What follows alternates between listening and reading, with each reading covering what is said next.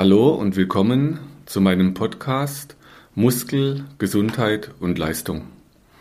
Ich bin Markus Rachel und habe inzwischen fast 30 Jahre Erfahrung mit Behandlungen von kranken Menschen, mit Sport und mit als Trainer auch und werde auch heute wieder aus diesen Erfahrungen Dinge an euch weitergeben, die euch nutzen können.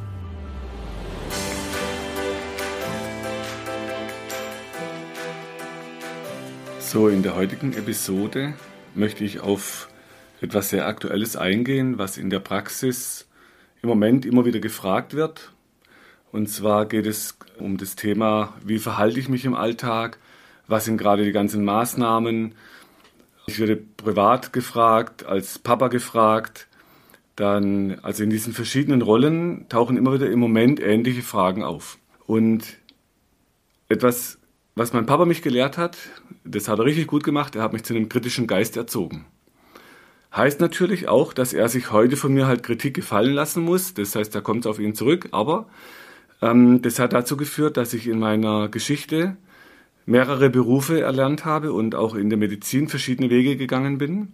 Und hat dann eben auch dazu geführt, dass ich irgendwann an einen Punkt kam, wo ich anfing, Fragen zu stellen, was dann wieder natürlich in Fachkreisen halt oft manchmal schwierig war, sag mal, für die Dozenten oder für meine Ausbilder, weil ich gewohnt war, Fragen zu stellen.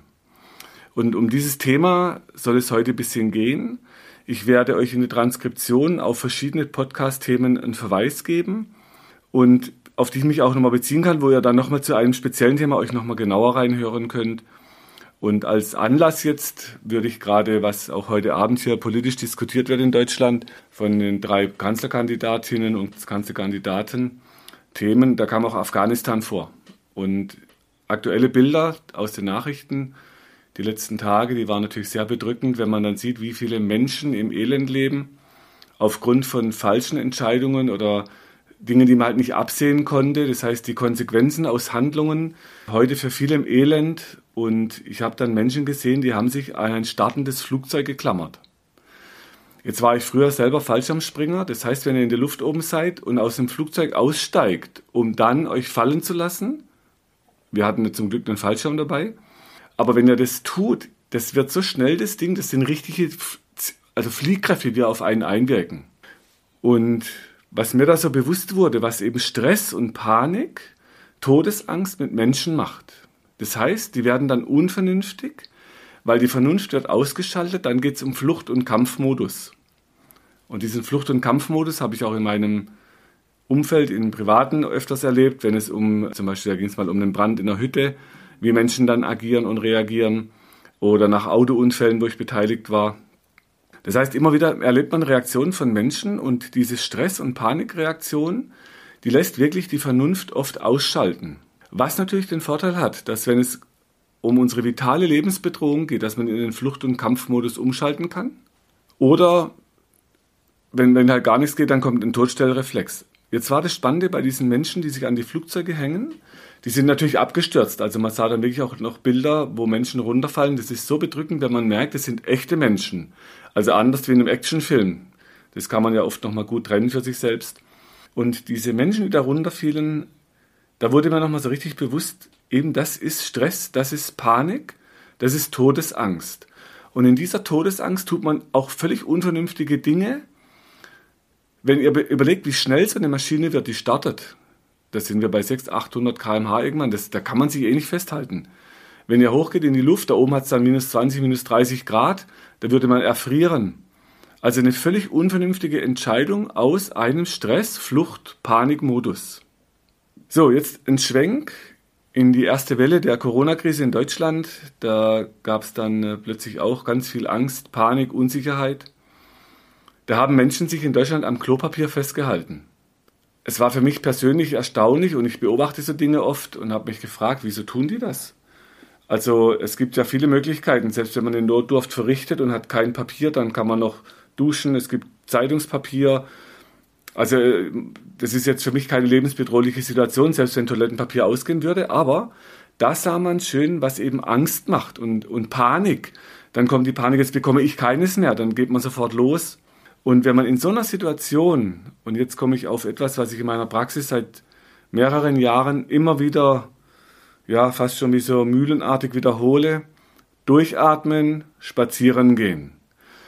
Wenn ihr atmen könnt und euch die Emotionen runterfahren könnt, euch beruhigen könnt, dann könnt ihr nochmal nachdenken, macht das Sinn oder ist es eher unsinnig, was ich da jetzt machen möchte? Das heißt, man hat ein Werkzeug mit der Atemtechnik, sich zu distanzieren kurz. Wenn es natürlich nicht um eine akute lebensbedrohliche Situation geht, ne, das muss man immer ein bisschen nochmal differenzieren, aber auf jeden Fall für viele Alltagssituationen, wenn ihr das schafft, durchzuatmen, Emotionen runterfahren, man kann nochmal nachdenken. Und das ist dann so, was mich dann bewegt hat, als ich dann diese ganzen Bücher angefangen habe zu lesen. Ich habe dann viel Literatur bestellt zu dem Thema Corona, was sind politische Entscheidungen, was ist medizinisch, was ist sinnvoll, was ist nicht sinnvoll, wo sind Fakten, denen man trauen kann, wo sind dann wieder so Verschwörungstheorien im Spiel. Das heißt, es ist ein ziemlicher Wust an, an Informationen, die man dann aufnehmen kann. Und ich habe Menschen erlebt, die haben einfach den Fernseher ausgeschaltet und sind dann spazieren gegangen. Das heißt, die haben dann von Panik nicht so viel mitbekommen. Menschen, die dann sehr viel Fernsehen schauen, sich die ganzen Nachrichten anschauen. Inzwischen wird es so als Mainstream-Medien auch bezeichnet, wo dann immer die gleichen Meldungen wiederkommen, auch heute wieder, was mich dann wundert aus der medizinischen Sicht. Es wird schon wieder von Neuinfektionen, Neuinfektionen gesprochen, wo aber schon seit längerer Zeit selbst in Politikerkreisen diskutiert wird, macht es überhaupt noch Sinn, auf eine Inzidenz zu schauen? Aufgrund von steigenden Zahlen, das sind ja positiv getestete Menschen. Das heißt ja nicht, dass die alle Corona haben. Also auch da, wenn man wieder durchatmen kann, dann kann man nochmal überlegen, okay, was ist denn getestet, was ist denn positiv, was ist denn krank, sodass man da ein bisschen differenzieren kann. Und darum soll es jetzt in, diesem, in dieser Episode gehen. Also aus was für Sichtfeldern alles kann man jetzt da das Ganze beleuchten und drauf schauen. Und es gab einen Podcast mit einem meiner Lehrmeister, das haben wir in der ersten Welle mal gemacht, mit dem Dr. Del Monte. Dr. Dr. Del Monte, Entschuldigung, Damir. Ähm, also da ging es dann darum, was bräuchte man an so einem Tisch alles für Entscheider oder für Leute, die man befragt, um dann eben einen Kurs zu definieren. Und wir waren uns einig, dass auch aus, aus der Medizin ganz viele Fachleute wie am, ähm, nicht die Ritter der Tafelrunde, sondern die Tafelrunde der Experten mit ganz vielen verschiedenen Richtungen, wo aber keiner mehr Gewicht hat wie der andere. Und so wollte ich jetzt so als, als nächsten Schritt mal gucken, was machen denn Menschen im Leben? Also Menschen, ich habe oft die Diskussion in der Praxis mit Menschlichkeit, wo ich dann immer sage, was, was heißt menschlich? Menschlich heißt Dinge, die Menschen tun. Sonst wäre es ja tierisch. Also menschlich heißt Dinge, die Menschen tun. Und was machen Menschen? Menschen ergreifen irgendwann Berufe. Das heißt, sie suchen sich ein Feld aus, in dem sie was lernen. Die einen werden halt Politiker, die anderen werden Mediziner, Ärzte, Ärztinnen, die anderen sind Arbeitnehmerinnen, Arbeitnehmer, die machen ganz unterschiedliche Berufsgruppen. Dann gibt es welche, die steigen in Geschäftsführungen auf. Dann gibt es welche, die werden künstlerisch tätig, Musiker, also Malerinnen oder Tänzerinnen, Schauspieler. Das heißt, es gibt ein ganz buntes Potpourri an Dingen, die wir in Deutschland tun können. Und ich habe mal irgendwo was gelesen mit 1200 Berufen. Das heißt, wir haben eine unfassbare breite Möglichkeiten in Deutschland, sodass ich meinen Jungs immer erzählt habe, Jungs, sucht euch was, wo euer Herz bubbert, also wo ihr Spaß habt, wo, wo ihr aufblüht, wo ihr das Gefühl habt, das ist meins. Weil jeder dieser Menschen hat ja irgendeine Stärke, die er besonders gut kann. Und wenn ich dann was finde, was, wo das Herz aufgeht, so wie es bei mir eben in der Praxis lange Jahre war, dass ich was gefunden habe, wo ich das Gefühl habe, ich tue was Gutes für Menschen, ähm, da habe ich einen guten Lebensunterhalt, ich kann mich in vielen Bereichen weiterentwickeln. Sportlich war das so. Also auf jeden Fall was finden, wo das Herz bubbert. Und so sind die ganzen Menschen mit ihren Berufen, die haben dann die Möglichkeiten zu entscheiden, wie jetzt zum Beispiel im Moment Politikerinnen, Politiker. Und aus dieser Berufsgruppe, das fiel mir jetzt so in der, in der ersten Welle so auf, da habe ich einen Ausspruch gehört. Also ich musste natürlich auch viel über Infektionskrankheiten lernen. Es gab ein ganz altes Buch, das damals in der Infektionslehre, das heißt, die kommenden Plagen, das hat mich damals schon fasziniert und motiviert, überhaupt diese ganzen Erreger auswendig zu lernen. Also was sind Inkubationszeiten, wo sind die Symptome, die die Erreger machen, welche sind wirklich gefährlich. Und da möchte ich euch sagen, es gibt ein Tollwutvirus. Wenn ihr krank werdet, da sterben 100 Prozent der Menschen. Das heißt, das ist ein richtig gefährliches Virus. Und wenn ich gefragt werde, oder manchmal kommt der Vorwurf, ich sei Impfgegner, sage ich nein wenn es um das Tollwutvirus geht, da würde ich mich in Köln durch jedes Zentrum prügeln, dass ich diesen Impfstoff bekomme. Das heißt, ich bin nur nicht ein Befürworter von allem, was alle machen. Ich, will, ich schaue das Ganze sehr differenziert an. Also auch da bin ich eben der Meinung, man kann nicht einfach sagen, ich bin dagegen oder ich bin dafür. Es gibt ganz viele Facetten dazwischen und bei so vielen Menschen kann eben sein, dass für den einen die Facette mehr spielt und für den anderen eine andere. Deshalb ist aber keine richtiger wie die andere.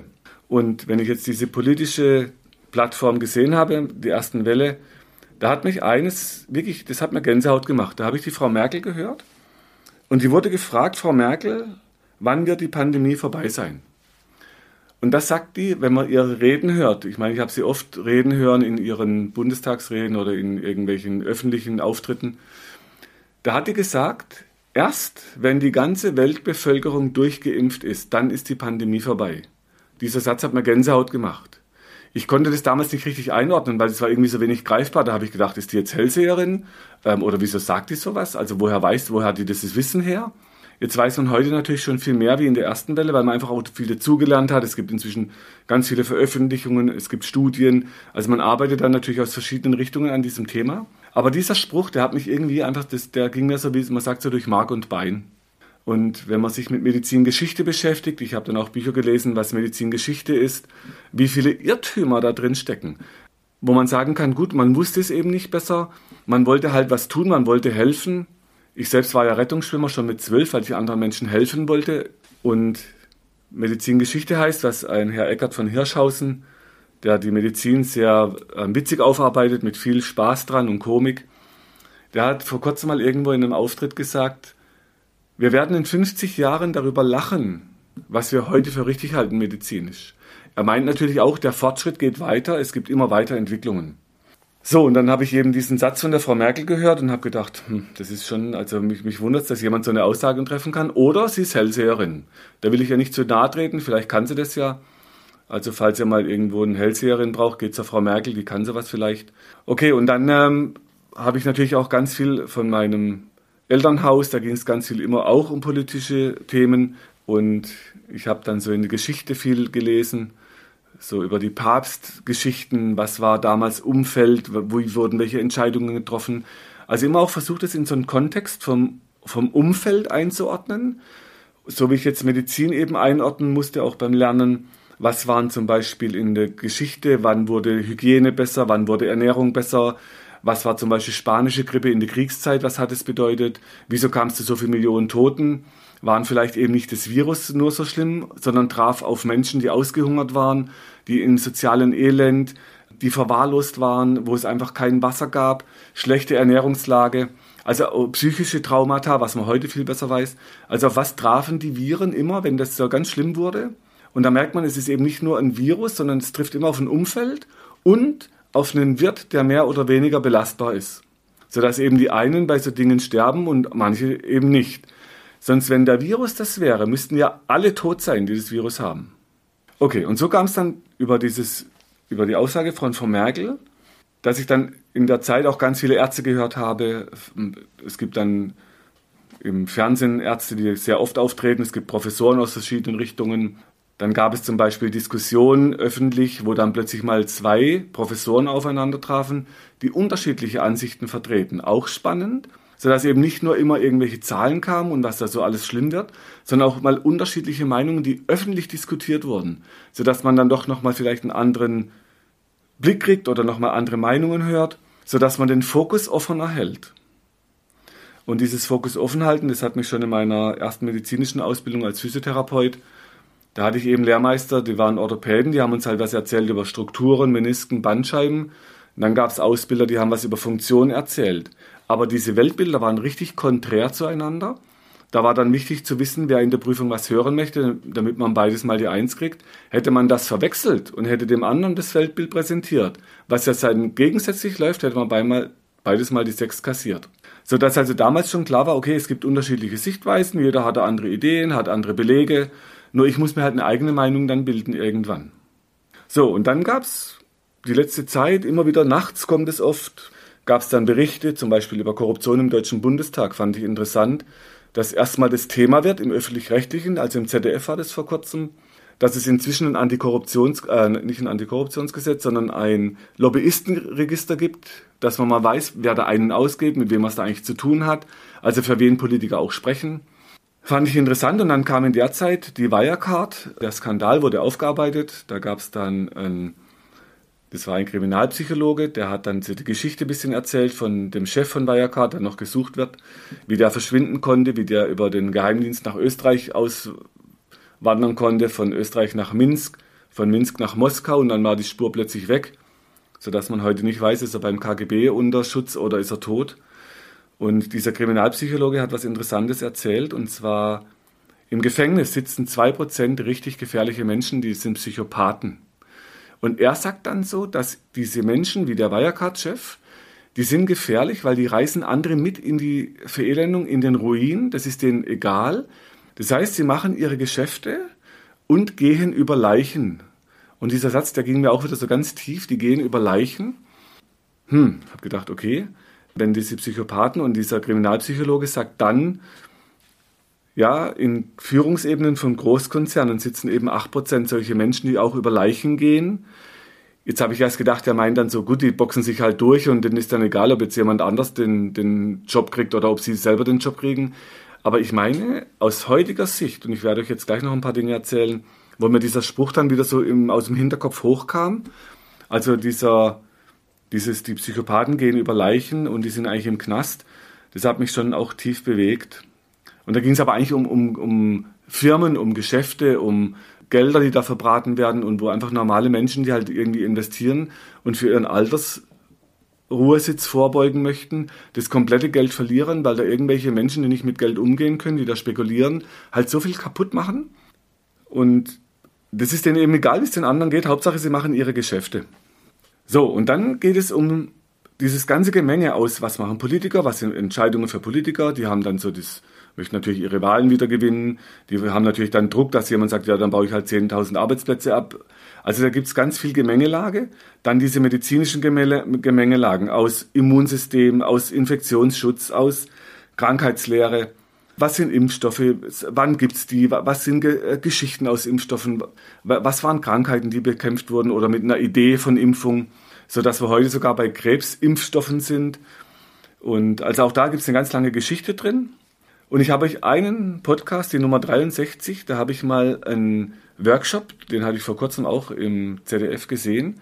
Das war ein Workshop, da ging es um Spaltung von Gruppen.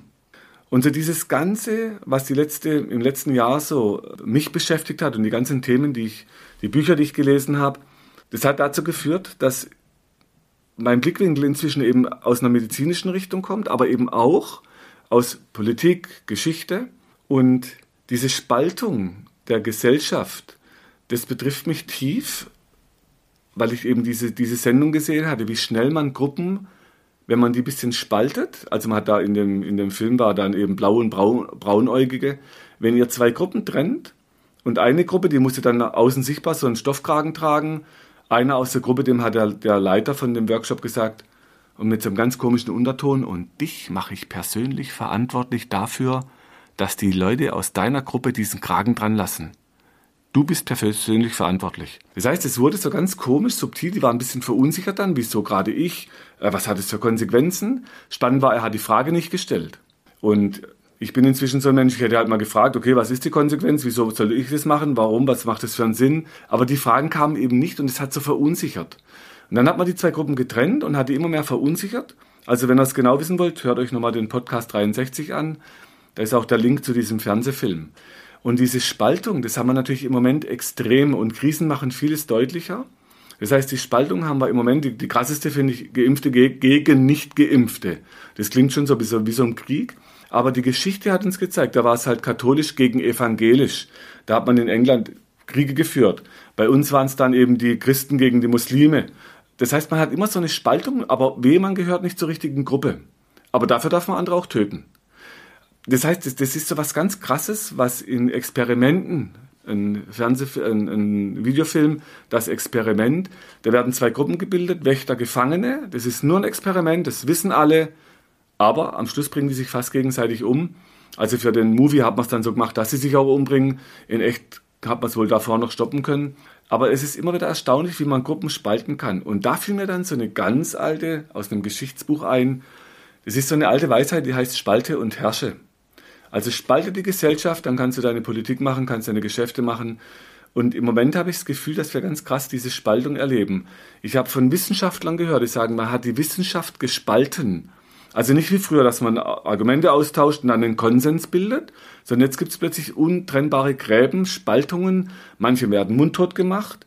Erstaunlicherweise zum Beispiel habe ich ein Buch gelesen, der heißt Wodak, der hat dann geschrieben Falsche Pandemien und der hat dann ganz sachlich aufgearbeitet, was ist Virologie, was sind Impfstoffe, was sind politisch, der war auch Politiker, was sind politische Wege, was ist Gesundheitsamt.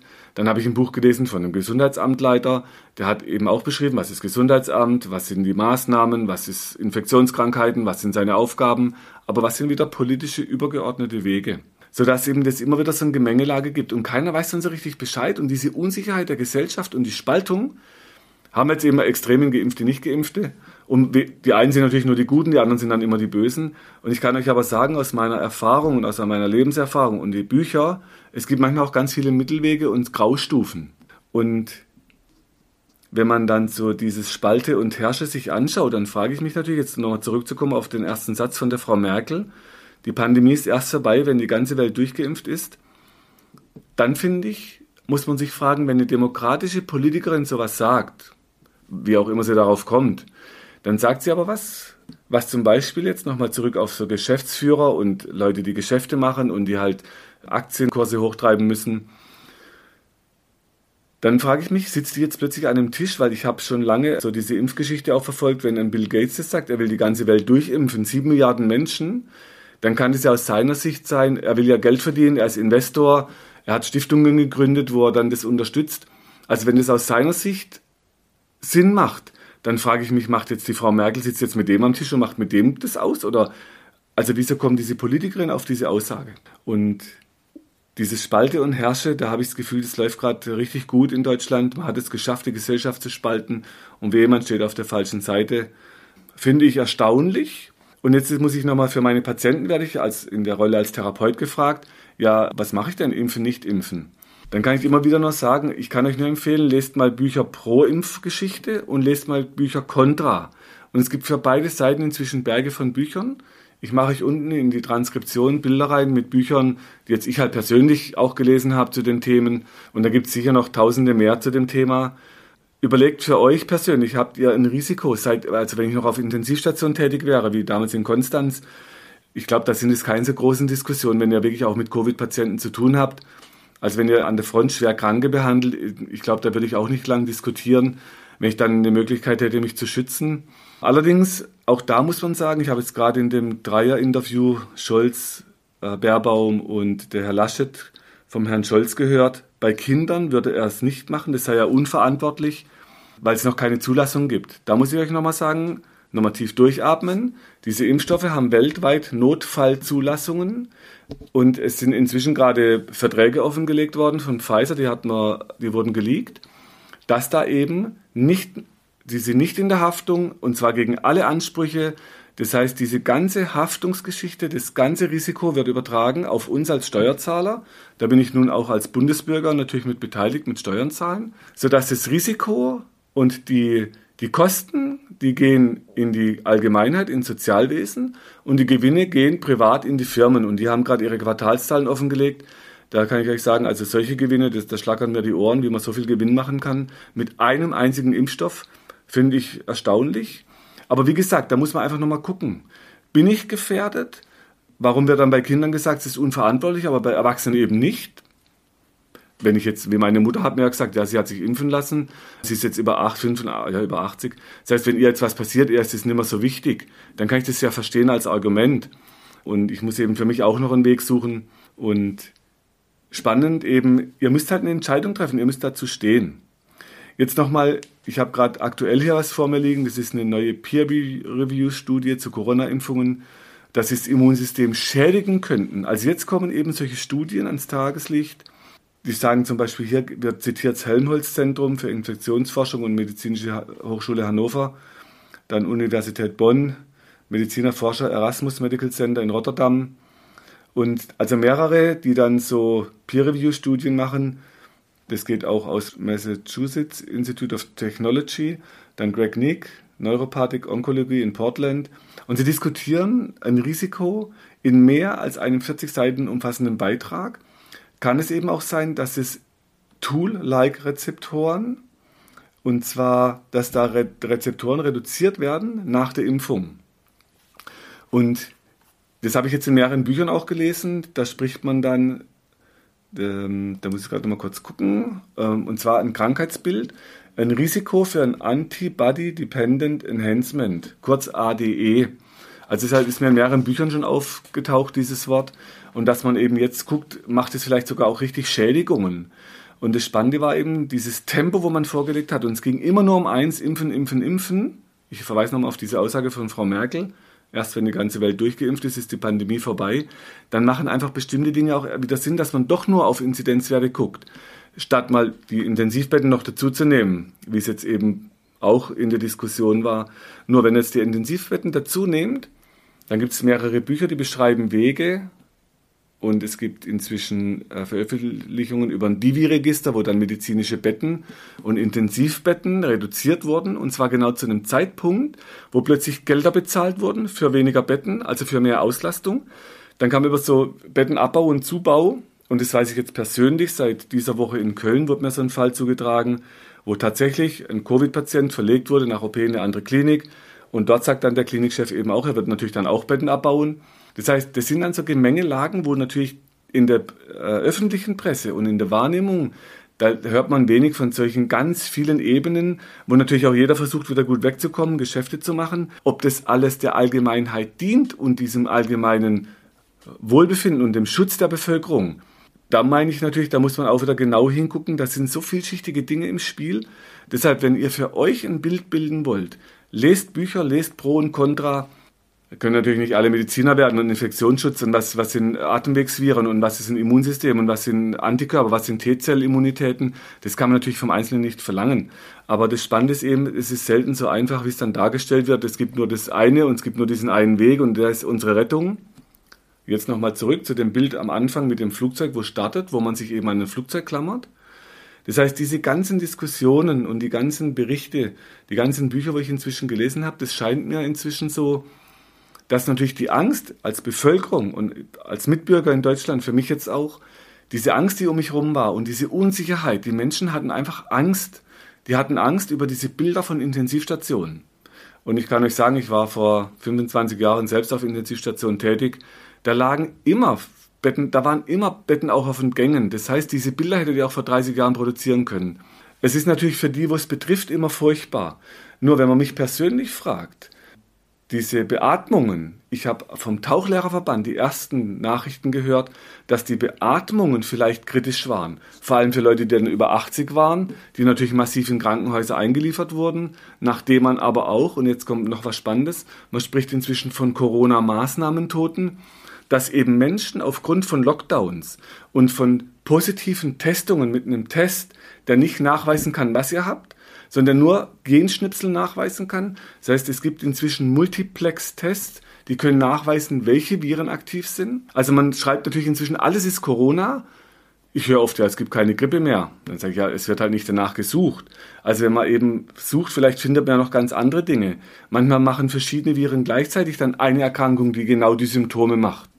Also auch da wieder, wenn jetzt plötzlich Maßnahmen kommen, die alle Menschen, die irgendwo positiv getestet sind, und nochmal, die sind nicht krank, die sind positiv getestet. Es gibt ganz viele falsch positive Tests. Wenn natürlich jetzt gerade die Schule aufmacht und alle getestet werden, zweimal die Woche, dann geht man bei 12 Millionen Schülern von 500.000 falsch positiven Tests aus. Das heißt, die Zahlen jagen hoch, weil die halt getestet sind, aber die sind ja nicht krank, das sind ja gesunde Menschen. Wenn man das Ganze bei kranken Menschen macht, dann sieht es wieder anders aus. Aber ich habe eben inzwischen auch Ärzte gehört und auch Intensivmediziner. Ähm, es waren Amtsärzte, die sagen, bei gesunden Menschen macht das keinen Sinn, da ist es eher Unsinn. Nur die Zahlen jagen halt hoch durch diese vielen falsch positiven Tests auch. Also auch da ganz viele kontroverse Diskussionen. Und wenn man jetzt nochmal zu diesen Lockdown-Maßnahmen-Toten kommt, dann kam aus dem Tauchlehrerverband damals, das war in der ersten Welle, dass plötzlich mehr Menschen verstarben, die man beatmet hat. Ich für mich persönlich habe hinterlegt. Ich habe schon ähm, eine Patientenverfügung, da steht ganz klar drin, ich will keine Beatmungsmaschine. Ich habe persönlich einen Freund verloren letztes Jahr, der war an der Beatmungsmaschine, der war im Koma mehrfach. Also ich kann euch sagen, das ist kein Spaß sowas. Für manche mag das dann die Rettung sein und die große Hoffnung, dass ich dann eine äh, Beatmungsmaschine bekomme. Wenn aber genau die Beatmung dann zu mehr Toten führt, dann wäre eben die Frage, wer starb denn an Maßnahmen und wer starb aber an Covid ohne Vorerkrankung, ohne dass er x Medikamente hatte. Das heißt, man müsste natürlich noch viel mehr Zahlen kriegen. An was starben denn die Menschen letztendlich? Man bräuchte viel mehr Obduktionen. Hat aber ein Robert-Koch-Institut in der ersten Welle abgelehnt. Herr Wieler hat gesagt, das brauchen wir nicht. Pathologen, die ich gehört habe, haben gesagt, genau das brauchen wir, damit wir wissen, woran diese Menschen gestorben sind.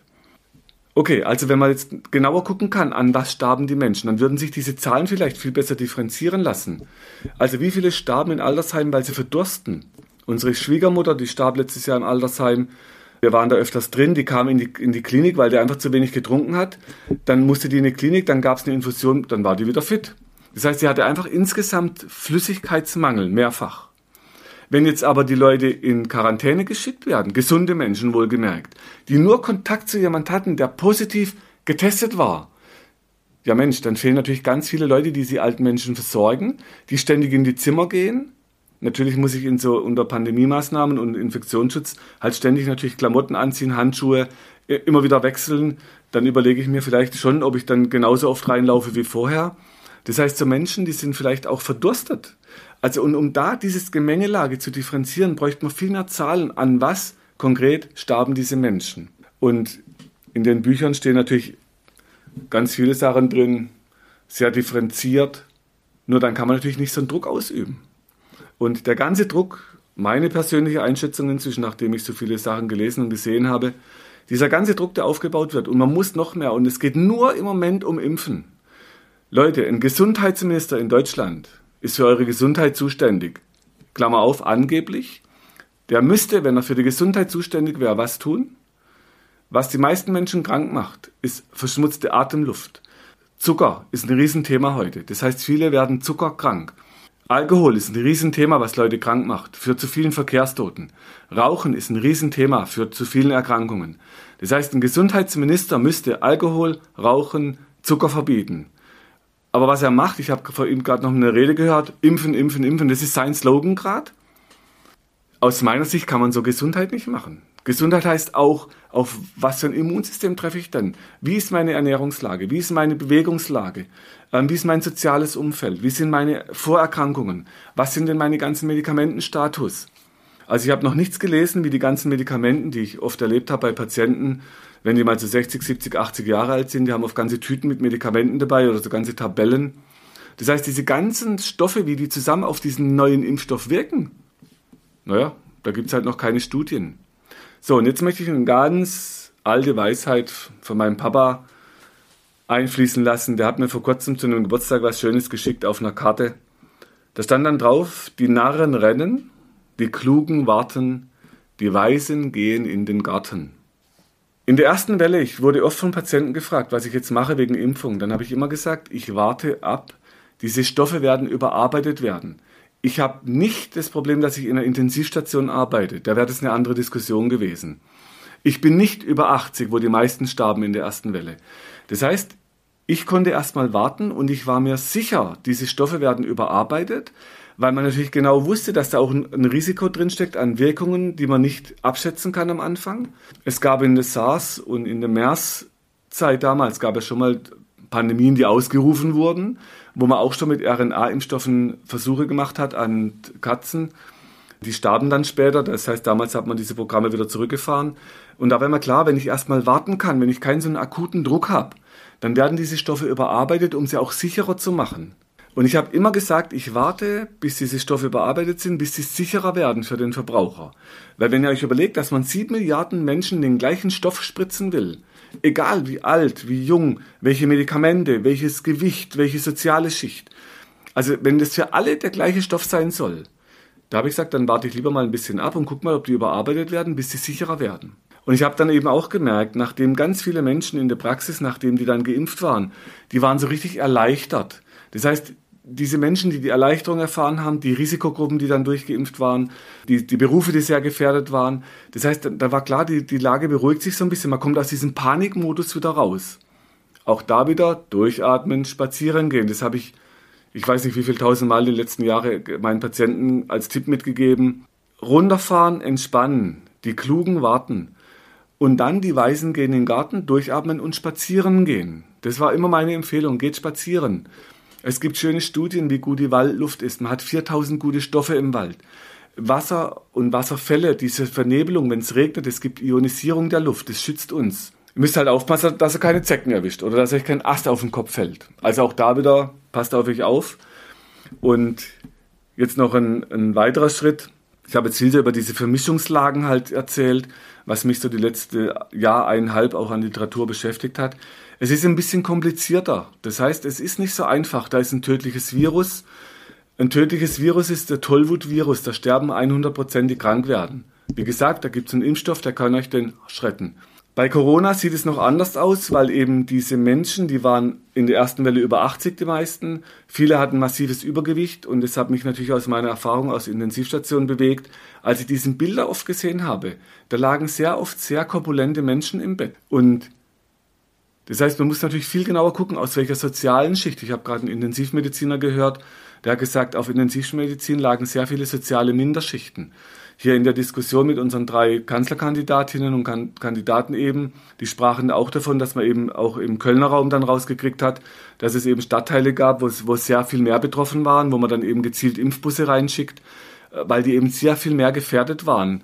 In größere Familien, in geschlossenen Innenräumen, da scheint im Moment noch das Risiko am höchsten zu sein. Also auch da merkt man dann, es kommen eben langsam immer mehr, mehr Dinge, die man weiß, wo man sich besser dran richten kann. Wo sind gefährdete Menschen, wo sind eben Menschen nicht so gefährdet. Und eben dieses, dieses ganze Gemenge, das verunsichert natürlich Menschen, weil es kann auch natürlich nicht jeder so viel Zeug lesen. Aber man muss halt einen Weg finden. Und solange mich meine Patienten fragen, dann kann ich immer nur sagen, ihr müsst euch entscheiden.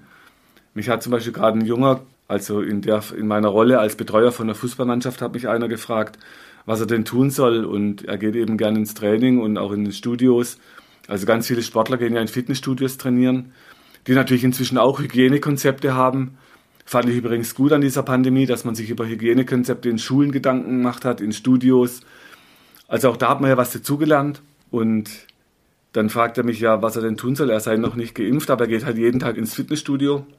So, dass natürlich schon klar war, er kann, wenn es die PCR-Tests bezahlt werden müssen, dann ist natürlich für mich auch die Frage, warum muss dann der Impfstoff nicht bezahlt werden? Also man könnte ja sagen, die einen bezahlen halt die Impfung, die anderen den Test.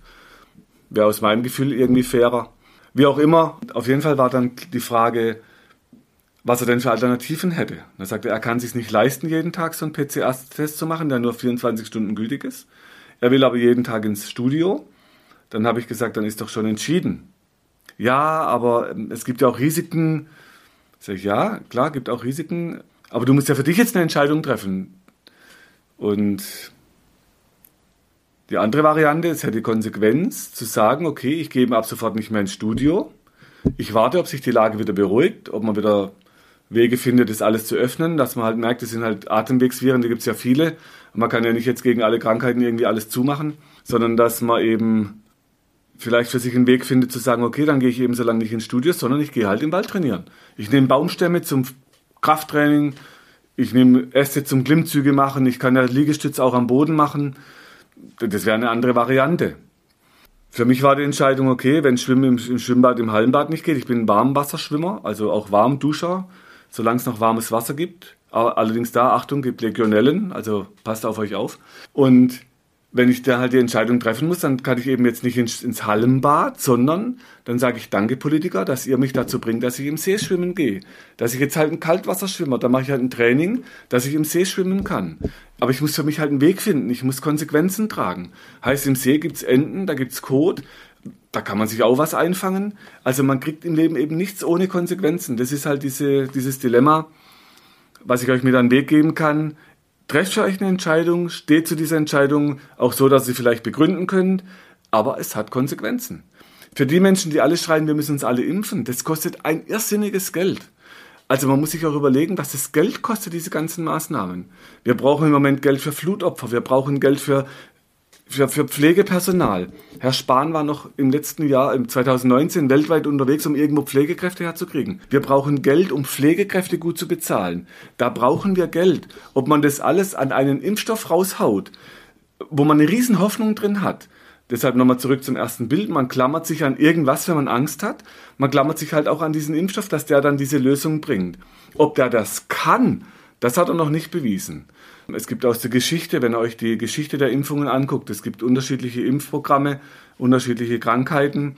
Und auch in diesen Programmen gab es immer noch mal gleichzeitig dann plötzlich halt Wasserleitungen in die Städte, es gab Hygienemaßnahmen, es gab immer bessere Ernährungen, Händewaschen war irgendwann ein großes Thema. Das hat man zum Beispiel dann, haben Hebammen entdeckt bei, bei der Geburtenhilfe, wo sich dann Ärzte noch lange gewehrt hatten, haben Hebammen schon gesagt, ihr müsst die Hände waschen, weil sonst zu viele Frauen sterben. Also man hat immer wieder Hygiene gemerkt, gesunde Ernährung. Hier gibt es auch nochmal Verweis auf den Podcast zur Ernährung, also welche Aspekte da reinkommen. So, also auch da, man kann das nicht einfach sagen, es ist so oder so. Das gibt nicht nur schwarz und weiß, es gibt ganz viele Mischwege. Und wie gesagt, meine Erkenntnis und was weise Leute vor mir schon entdeckt hatten, die Klugen warten, die Weisen gehen in den Garten.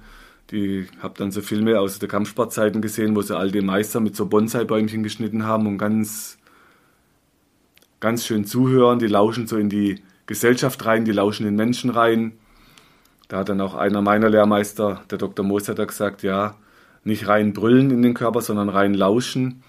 Also die Weißen gehen in den Garten und lauschen und dann, wenn man die was fragt, dann irgendwann kommt so ein ganz salomonischer Spruch. Das fand ich immer bemerkenswert bei so weißen Menschen. Okay, dann ähm, die Literatur. Das heißt, es gibt natürlich ganz viel Literatur, die ich jetzt auch lernen musste in meinen Ausbildungen pro Medizin, wo halt ganz viel Krankheitsbilder, Fakten, Behandlungen lernt man dann. Es gibt inzwischen ganz viel kritische Literatur zur Medizin. Es gibt kritische Literatur zu Vorbeugemaßnahmen, zu dieser Idee, dass man vorbeugend behandelt. Also wenn ihr da Interesse habt, ich mache dann in die Transkription so Fotos rein mit den ganzen Büchern, die jetzt ich persönlich halt kenne und gelesen habe. Dann gibt es eben auch da in der Literatur so diese, diese Ebenen, wo Politik verstrickt wird mit Geschäften und mit, mit Firmen und wo dann plötzlich Politiker im Aufsichtsrat auftauchen. Da haben wir so ein schönes Beispiel mit Herrn Schröder gesehen sodass natürlich auch da mal gucken muss, dass man, wenn man aufhört, halt irgendwo noch einen Posten hat und gut wegkommt. Also Menschen sind halt Menschen, das kann ich immer nur wieder sagen. Jeder versucht, seine Geschäfte zu machen, dass er gut dasteht, dass er seinen Kindern T-Shirts kaufen kann, ein schönes Haus hat, vielleicht ein Dach über dem Kopf, genug zu essen. Also das ist natürlich alles sehr menschlich. Dann möchte ich euch jetzt noch einen nächsten Gedankengang, der in diesem ganzen letzten eineinhalb Jahre, wo man ja auch wirklich viel Zeit hatte zu lesen, mir war eines nicht klar und für mich war auch so ein Antrieb, wie kann ich Menschen helfen, dass sie nicht so viele Behandlungen brauchen?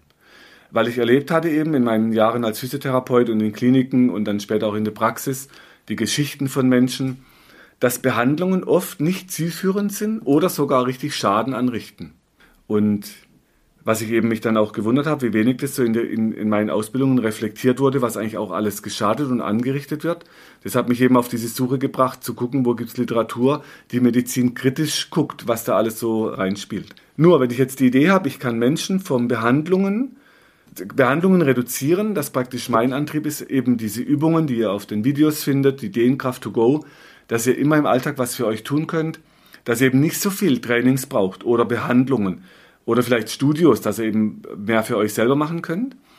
Oder dann mit dem Mioboard, was jetzt dann hoffentlich September, Oktober auf den Markt kommt, das Mioboard to go, wo ihr in einem Podcast drei Episoden vorher was mit dem Entwickler euch anhören könnt, mit dem Udo Bodmer. Also immer alles dafür getan, wie kriege ich Menschen unabhängig, dass sie weniger Behandlungen brauchen. Und jetzt, was mir nicht klar war. Der größte Motor natürlich für unsere Gesellschaft ist das Wirtschaftswachstum. Wirtschaftswachstum heißt, die Politiker treffen Entscheidungen, damit die Wirtschaft wächst. Die werden natürlich gemessen für ihre nächsten Wahlen auch, ob die Wirtschaft wächst. Alle wollen mehr Geld verdienen, man möchte immer mehr Produkte, die werden immer schnelllebiger, aber es wird immer mehr produziert, weil immer der Motor läuft. Wir haben immer mehr Autos produziert. Ich habe Bilder gesehen von tausend, also wahrscheinlich war es eine Million Autos, die stehen irgendwo auf einer Halde also entweder braucht sie kein Mensch oder dann habe ich gedacht, gut, wenn jetzt diese Elektroautos kommen und die Elektroroller und die alles wird elektrisch, ja, vielleicht ist, dann war aber klar, das ist ja auch keine Lösung, weil da stehen ja wieder so viele Autos rum und die brauchen alle vier Reifen, die brauchen alle Bremsen, die haben Bremsabrieb. Das heißt, die werden die, die Probleme überhaupt nicht lösen, die wir haben. Plus sie schaffen neue Probleme über Batterieherstellung, Wasserverbrauch, Entsorgung und, und, und. Also Aber die Wirtschaft wächst und nachdem das mit der Autoindustrie so klar war, okay, die Wirtschaft wächst, egal welchen Antrieb man da wählt, auch wenn er noch so viel Autoreifen produziert, man hat aus Amerika, äh, vor der Küste hat man 700.000 Autoreifen versenkt und hat gedacht, gut, vielleicht bilden sich ja Riffe da dran, weil man nicht weiß, wohin mit dem ganzen Zeug. Und da muss das Militär die wieder rausholen, weil die nicht verrotten. Also da muss man sich erstmal überlegen, was macht man mit diesen ganzen Autoreifen. Okay, also ihr merkt, es ist nicht so einfach zu sagen, Elektroautos retten unsere Zukunft. Dann gab es Bücher, die ich gelesen habe über Krieg, Kriegsgebiete. Das hat mich oft durch meine eigenen Kinder, war so, so dieser Vaterinstinkt, was würde ich denn mit meinen Kindern machen, wenn es bei uns hier Krieg gäbe? Und wie dankbar ich bin, dass wir in Deutschland leben, wo ich persönlich keinen Krieg erlebt habe. Meine Jungs in der Zeit aufwachsen, wo sie immer genug zu essen haben, wo es Überfluss gibt. Immer gesagt, Jungs, ihr seid in Deutschland geboren, macht was draus. Ihr habt keinen Krieg, ihr habt keinen Hunger, ihr habt keine Not erlebt. Wir leben zum Glück hier in einem Gebiet, wo es noch kein so ein Hochwasser gab also wie gut es uns gehen kann, einfach nur weil wir hier geboren sind. Die, die Bücher, die ich gelesen hatte, die Hintergründe vom Syrienkrieg, Irak, Iran, Afghanistan, das heißt, da war natürlich dann immer wieder die Frage, wieso baut man solche Waffen, wo jetzt gerade unsere drei Kanzlerkandidaten diskutiert hatten über Drohnen, bewaffnete Drohnen. Wenn ihr die kritischen Bücher lest, da werden unschuldige Menschen ohne Gerichtsurteil zerbombt, da werden Kinder zerfetzt. Wenn ihr die Bilder seht von diesen Angriffen, es gibt inzwischen Live-Mitschnitte von Menschen, die so Drohnen steuern, was die da für Gespräche führen, da kriegt ihr Gänsehaut. Das heißt, es sind einfach Waffen, die töten Menschen und oft eben, das ist unschuldige Menschen, die werden ermordet. Das heißt dann halt schön Kollateralschaden, aber ich habe vor 40 Jahren, 35 Jahren Kriegsdienst verweigert, genau mit dieser also damals schon habe ich das bewegt, wieso man einfach unschuldige Menschen tötet, weil irgendjemand sagt, jetzt ist Krieg. Also aus welchen Gründen auch immer. Nur was dann eben bei dieser Rüstungsindustrie klar war, die machen eben Geschäfte und zwar unfassbar viel Geld. Wenn ihr euch die Rüstungsausgaben weltweit anguckt, das ist ein irrsinniges Geld, was natürlich wieder in Schulen fehlt, in der Pflege fehlt, also da, wo man Menschen helfen kann. Aber diese Rüstungsindustrie macht eben keine Friedensverträge. Die machen eben, wenn man Glück hat, andere. Aber sie machen Wirtschaftswachstum und Gewinne, was wieder gut ist für Aktionäre, wieder Arbeitsplätze schafft und, und, und. Dann habe ich Berichte gesehen, ganz viel mit Umweltschutz beschäftigt. Aus Kanada gab es dann Berichte von Erdölproduzenten. Dann gab es die Deepwater Horizon, ist vielleicht noch vielen so in Erinnerung, diese Bilder, wo da hunderte Millionen Rohöl ins Meer reinfließen, was mir als Apnoe-Taucher und Taucher einfach wehtut. Wenn ich sehe, wie dort die Umwelt zerstört wird, könnte man sagen, gut, passiert halt bei der Erdölförderung. Wir brauchen ja Erdöl für unsere Autos und Heizungen. Das Dumme ist nur, diese Industrie, die machen riesen Umweltprobleme. Die, da wird unbewohnbare äh, Landstriche geschaffen. Die Arbeiter haben oft Tumore entwickelt. Aber die Ölindustrie macht eben keinen Umweltschutz. Und das war mir lang nicht klar. Die machen halt Geschäfte, aber keinen Umweltschutz. Das macht dann Greenpeace oder Sea Shepherd. Die kümmern sich um Umweltschutz. Also auch die Erdölindustrie, wie die Rüstungsindustrie, wie die Autoindustrie, die machen Geschäfte, die machen Wirtschaftswachstum. Das ist ja das, was alle im Moment noch als oberste Prämisse haben. So, und jetzt kommt natürlich ein Bereich, der mich persönlich mit der Praxis auch betrifft. Es gibt auch die Pharmaindustrie. Ich war ja lange der Überzeugung, wir haben hier gute Produkte, aber die machen eben Geschäfte. Und die machen oft keine Gesundheit. Das war mir einfach lang auch nicht klar. Erst nachdem ich halt, ich weiß nicht, wie viele Bücher gelesen habe, Geschichte von Medikamentenproduktion, Geschichte von Studien, von Wissenschaft, Geschichte, dann gab es aus dem Nature irgendwann eine, eine Meldung, da liest man dann 80 Prozent aller Studien gefälscht, interessenfinanziert, nicht brauchbar, keine Rohdaten verfügbar, also wie viele Menschen man vorher wegnimmt, bevor man mit der Studie dann weitermacht. Das heißt, 80 Prozent der Studien, das wird im Nature veröffentlicht, das ist kein Schmierblatt, äh, wo dann drin steht, ja, die meisten Studien kann man gar nicht gebrauchen. Das ist natürlich für mich in, in dieser Gesundheitsbranche Tätiger nicht so einfach, weil ich natürlich auch immer wieder versuche, Studien zu finden oder Leute, wo jetzt gut Studien lesen können, die das für mich zusammenfassen. Ja, Pharmaindustrie macht Geschäfte, aber jetzt komme ich nochmal zurück. Ich hatte es vorhin von Wirecard und von diesem Geschäftsführer und von diesem Kriminalpsychologen. Die machen Geschäfte und gehen über Leichen. Und wenn ihr euch mal ein, ein Buch zur Brust nehmt oder es gibt bei Arte schöne Dokumentationen, die heißen dann Big Pharma oder Weiße Mafia. Wie viele Menschen sterben Und es scheint eben bewusst in Kauf genommen zu werden, bevor man dann Medikamente zurückzieht und dann irgendwelche Strafzahlungen kommen. Also das wird inzwischen schon noch aufgearbeitet. Aber da sterben jede Menge Menschen. Und die machen eben Geschäfte, aber oft keine Gesundheit. So, und dieses ganze Prinzip Geschäfte machen und über Leichen gehen, das scheint im Moment durch die Krise tatsächlich irgendwie mehr an die Öffentlichkeit zu kommen. Man sagt eben, Krisen machen alles deutlicher, was eh schon da ist. Die Krise macht deutlicher, wer Angst hat. Ich hatte Patienten, die waren wirklich hoch verängstigt. Und ich habe Patienten gehabt, die sind sehr gelassen. Also da merkt man dann auch so eine Krise, wie die Menschen mit so Krisen dann umgehen können. Gut, also, dieses Geschäfte machen ist halt ein großer Wirtschaftsmotor und das hat mich so ein bisschen desillusioniert, weil solange das Wirtschaftswachstum das Wichtigste ist, werden wir auf dieser Welt aus meiner Sicht im Moment wenig Lösungen finden gegen den Klimawandel, Gesundheit, also große Themen. Ja, mal gucken. Auf jeden Fall für mich die Erkenntnis durchatmen, spazieren gehen, die bleibt bei allem, was ich gelesen habe, gleich. Das praktiziere ich auch und ich kann euch sagen, das entspannt schön. Man ist viel vom Irrsinn dieser Welt entfernt und mal schauen, wie es weitergeht. Jetzt wollte ich noch ein Fazit ziehen. Also was können wir jetzt lernen aus der Krise und aus dem ganzen Theater? Was viele gelernt haben, ist Hände waschen. Hände waschen haben meine Eltern, da war ich noch ein kleiner Junge, dank an Mama und Papa, als wir im Schwarzwald viel im Wald waren oder draußen im Dreck gespielt haben. Wir kamen heim, Hände waschen. War immer das erste, Hände waschen. Ihr hattet Geld angefasst, Hände waschen war immer die erste Anweisung. Also, man hat gelernt, Hände waschen. Haben in der Krise viele gelernt. Patienten, die reinkommen, waschen sich inzwischen die Hände. Und da vielleicht nochmal als Tipp für euch, vielleicht mehr Hände waschen wie desinfizieren, äh, weil beim Waschen schwemmt ja die Viren dann auch weg, beim Desinfizieren bleiben sie an euch dran. Und diese ganze Desinfiziererei kann eben im nächsten Schritt sogar krank machen, weil ihr alles, was an Viren rumschwirrt, abtötet und dann kann sich ja kein Immunsystem mehr bilden. In Kliniken hat man vor Jahren mal diskutiert, ob vielleicht das ganze Desinfizieren zu diesen resistenten Krankenhauskeimen führt. Wo übrigens, so als kleiner Seitentipp, wir hatten jedes Jahr tausende Krankenhaustote durch Krankenhauskeime, wo man dann in, in Holland zum Beispiel anfing, gekürzte Ärmel für Arztkittel mit kurzen Armen, weil eben vorne so viele Keime drin sind.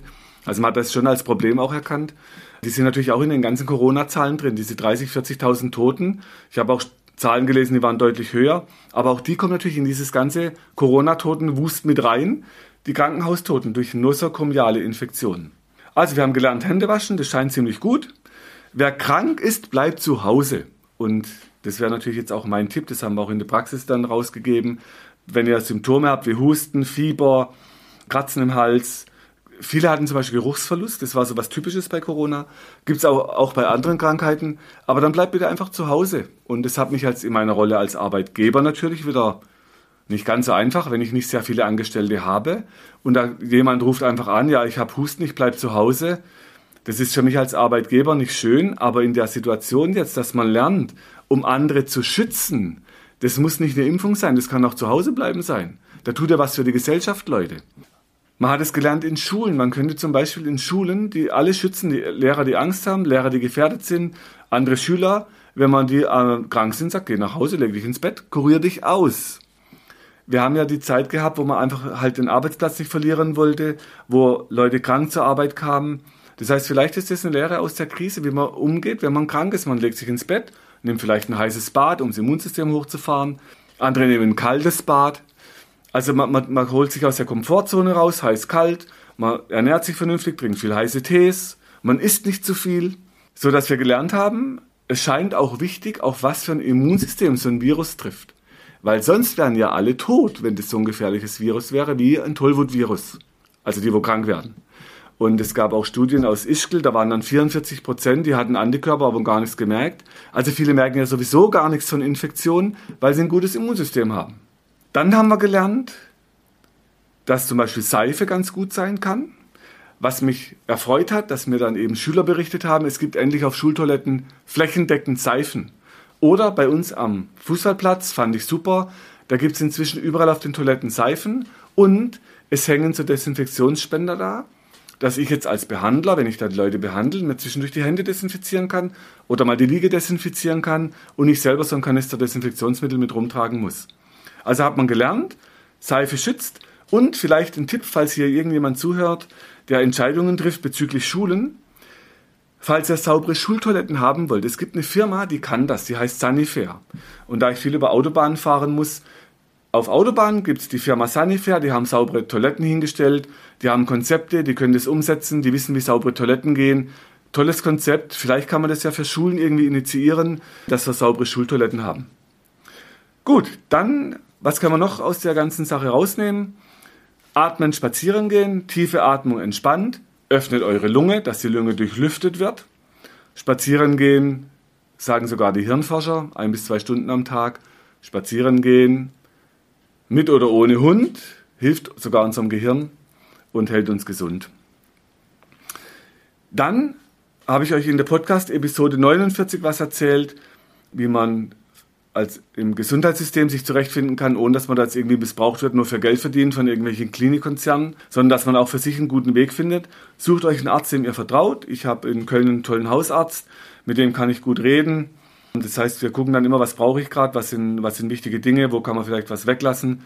Oder ich hatte so einen, einen Skiunfall, wo es mich überschlagen hat, wo ich danach so einen Husten auf der, so einen Reizen auf der Bronchien hatte, wo ich dann eben auch einen Antikörpertest machen konnte ob es vielleicht auch was mit einer Infektionskrankheit zu tun hat. Also man braucht einen Arzt, mit dem man gut reden kann, der einem da durch die Krise helfen kann, der vielleicht auch viele Studien sichtet, der sich da eine Meinung bildet. Und zu diesem Atmen und Spazierengehen, Podcast Nummer 55, die Episode zum Atmen, da könnt ihr nochmal nachlesen, sind auch Bilder in der Transkription.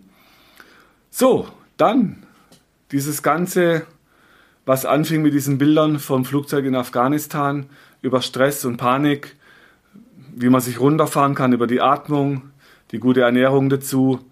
Dann bleibt entspannt, auch wenn Politiker sagen, es ist alles hier die einzige Rettung. Die wissen, wie es geht. Manchmal gibt es noch andere Wege. Politiker haben natürlich ihre Agenda, die sie verfolgen. Wir müssen als Mitbürger halt gucken, wie wir zurechtkommen. Lasst euch nicht spalten. Auch Geimpfte und Nicht-Geimpfte sind Menschen. In Deutschland sind oft sehr liebe Menschen, sind gute Bürger, die halt vielleicht Angst haben oder nicht Angst, die sie ihre Meinung bilden. Nur man muss sich nicht gegenseitig verprügeln, nur weil jemand eine andere Meinung hat. Sage ich euch als Kampfsporttrainer, durchatmen. Manchmal tut es einen Handschlag und ein Bier zusammen trinken. Die Lage wird sich sowieso beruhigen. Es gibt immer Wellen bei allen Infektionskrankheiten, bei allen Lungenviren. Die kommen und gehen, die beschäftigen uns immer. Ich weiß nicht, wie man zu so einem Ausspruch kam, ob der Virus weggeht. Die Viren gehen nicht weg, die mutieren nur. Das ist bei allen Viren so, die ich kenne. Also da muss man nicht deswegen in Panik sein, weil jetzt eine Variante sich verschiebt oder Delta wie auch immer man sie nennen mag, weil ich kann euch sagen, das Alphabet ist lange. Wenn es nach der Frau Merkel geht und sie diesen Spruch, wo sie gebracht hat, in der letzten Befragung vom Bundestag, wann es vorbei ist mit dem Irrsinn, da sagt sie erst, wenn alle Menschen durchgeimpft sind. Wenn das ihre Agenda ist, dann können wir uns natürlich noch lange auf Maßnahmen einstellen. Mal schauen, ob die Geschäftemacher sich durchsetzen oder doch Leute, die Wissenschaft machen und halt verschiedene Sachen sich angucken. Ich bin gespannt, wie es weitergeht. Abwarten, Tee trinken war noch eine alte Empfehlung wartet auf die überarbeiteten Impfstoffe, für die wir skeptisch sind. Vielleicht sind die dann besser. Und dann wünsche ich euch bei bester Gesundheit viel Bewegung. Lachen ist die beste Medizin. Schaut euch witzige Filme an. Umgebt euch mit Menschen, die euch lieb haben, die euch versorgen, wenn ihr krank seid. Und dann würde ich sagen, bis zum nächsten Mal. Wenn du meinst, dass dir diese Infos helfen oder du weitere Infos suchst, Schau auf meiner Website unter www.muskel-gesundheit.de rein. Für Übungen schaut auf YouTube und hinterlasst mir, wenn ihr wollt, eine Bewertung. Falls ihr Fragen habt, schickt sie über die Webadresse äh, und die Mailadresse, die ihr dort findet. Bis zum nächsten Podcast. Herzlichst, euer Markus Rachel.